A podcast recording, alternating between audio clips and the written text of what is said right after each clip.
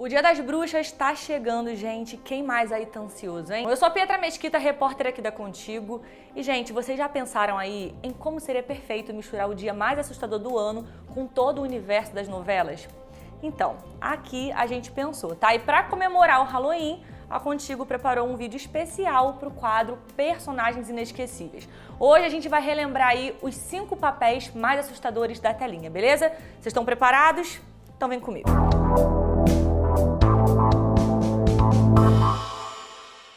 não tem como pensar no ator Osmar Prado e não lembrar aí do personagem Sérgio Cabeleira, né? Um dos seus papéis mais icônicos da telinha. Em 1992, o artista deu vida ao misterioso personagem da novela Pedra sobre Pedra e entrou aí para a história da dramaturgia. Bom, e sabe quando a gente fica assim admirando a beleza da lua? Pois é, gente, Sérgio Cabeleira passou um pouquinho aí do limite e tinha um verdadeiro fascínio pelo satélite natural. Tanto que quando era noite aí de lua cheia, ele ficava amarrado e ficava com aquele feeling, né, de que algo horrível poderia acontecer. Os telespectadores chegaram a pensar que talvez ele fosse aí um lobisomem ou alguma criatura sobrenatural, mas no final da trama, o seu destino foi ser levado pela lua. Bom, e por falar em lobisomem, também precisamos falar do terror né, da cidade de Asa Branca. Na novela Rock Santeiro de 1995, o ator Rui Rezende viveu o professor com uma aparência bem estranha que era apontado assim como o lobisomem da cidade.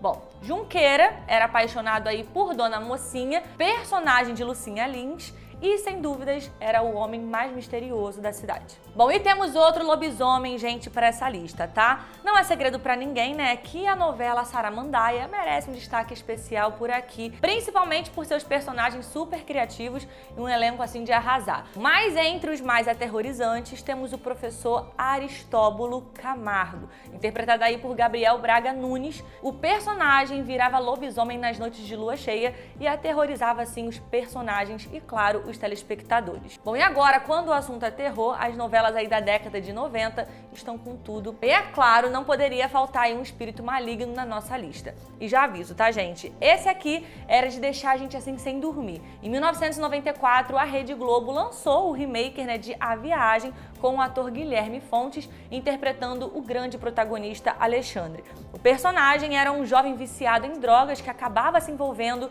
em um crime e matando aí uma pessoa inocente. Então, Alexandre acaba né, na cadeia e, sem aguentar a pressão, comete suicídio. Mas é claro que não iria ficar né, só por isso mesmo. Antes de morrer, o protagonista promete se vingar de todas as pessoas que o fizeram ser preso e adivinhem só, Alexandre cumpre a sua promessa no pós-morte. Bom, e o primeiro lugar da nossa lista de hoje não poderia ser outro, né, gente? Não poderia ser outro nome aí. Afinal, o personagem Cadeirudo entrou para a história da dramaturgia e é lembrado até os dias de hoje. Em A Indomada, novela que foi lá em 1997, um personagem bem misterioso andava pelas ruas da cidade de Greenville nas noites de lua cheia. As suas vítimas eram sempre mulheres e por conta aí do seu jeito de andar diferentão, ele ou ela, né, foi aí apelidado de cadeirudo pelos moradores da cidade fictícia.